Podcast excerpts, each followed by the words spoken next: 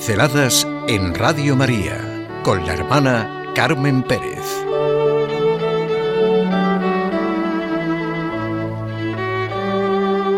La alegría y la edad.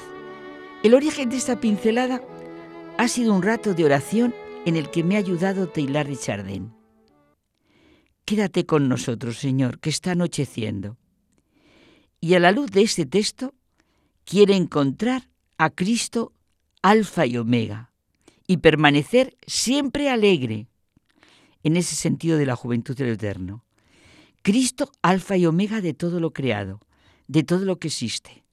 Está con nosotros en la edad y en la situación en que estemos.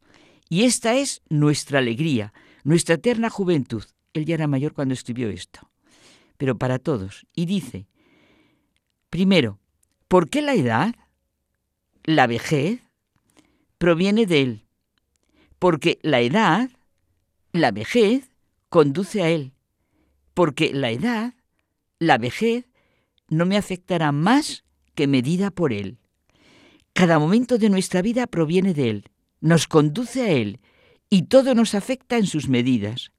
Como dice un amigo mío, él sabe hasta dónde puedo llegar.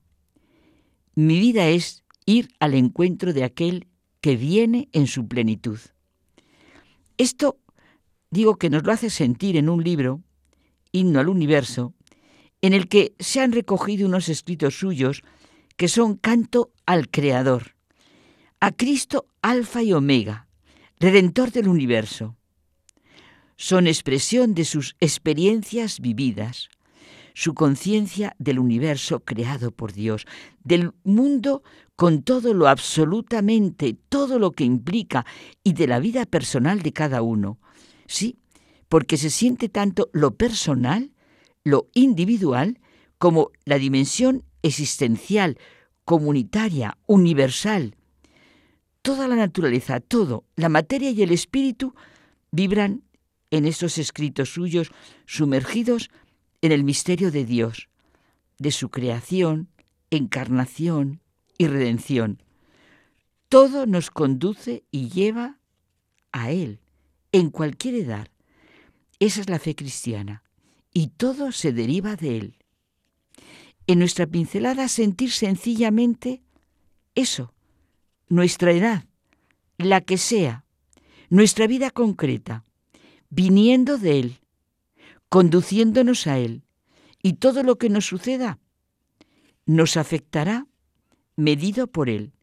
En nosotros está la fe y la esperanza, los ojos capaces de ver y el corazón capaz de sentir que hemos sido llamados a la vida para ser hijos de Dios en todas las edades. Mirad qué amor nos ha tenido el Padre para llamarnos hijos de Dios, pues lo somos y aún no se ha manifestado lo que seremos.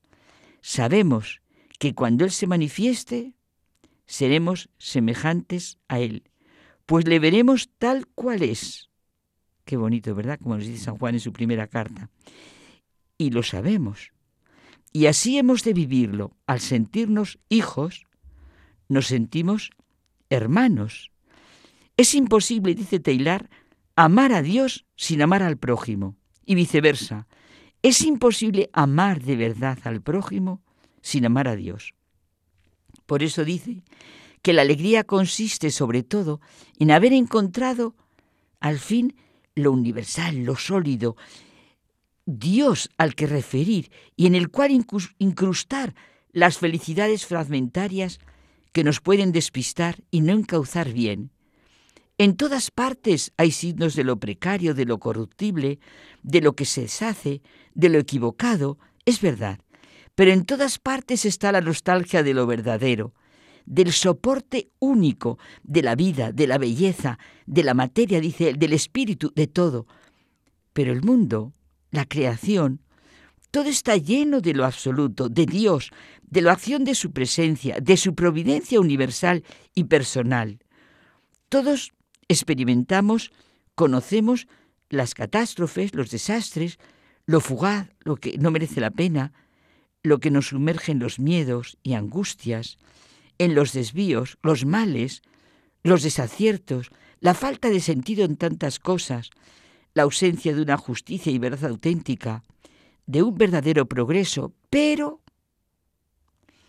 ahí está nuestra confianza y nuestra fe, nuestra certeza de haber encontrado la roca firme de nuestra vida, la piedra angular.